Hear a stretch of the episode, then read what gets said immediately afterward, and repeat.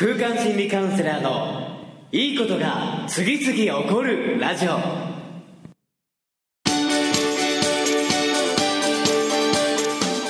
いいことが次々起こりまくっている世界中のリスナーの皆様。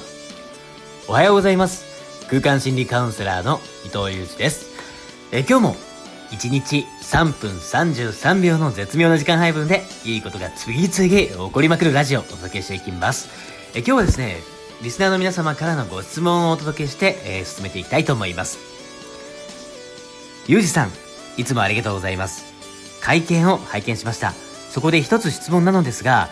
ゆうじさんの魅力の一つは発想力だと思っていたんですが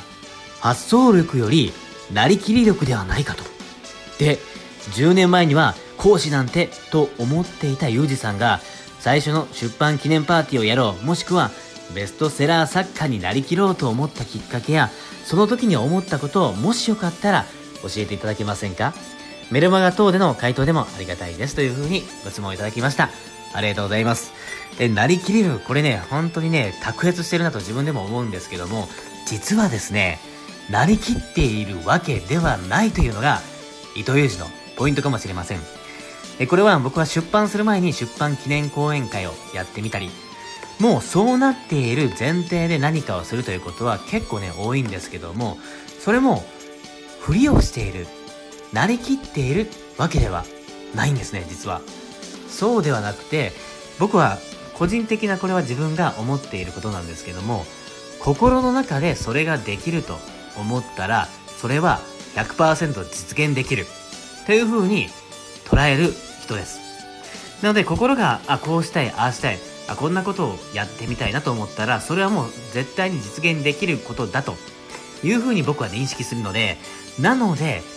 心で願ったことはもう100%イコール現実というふうに捉えて、なりきっているという感覚で、というよりももうそうなっている。もうそういう自分なんだという体で、そのエネルギー感であり、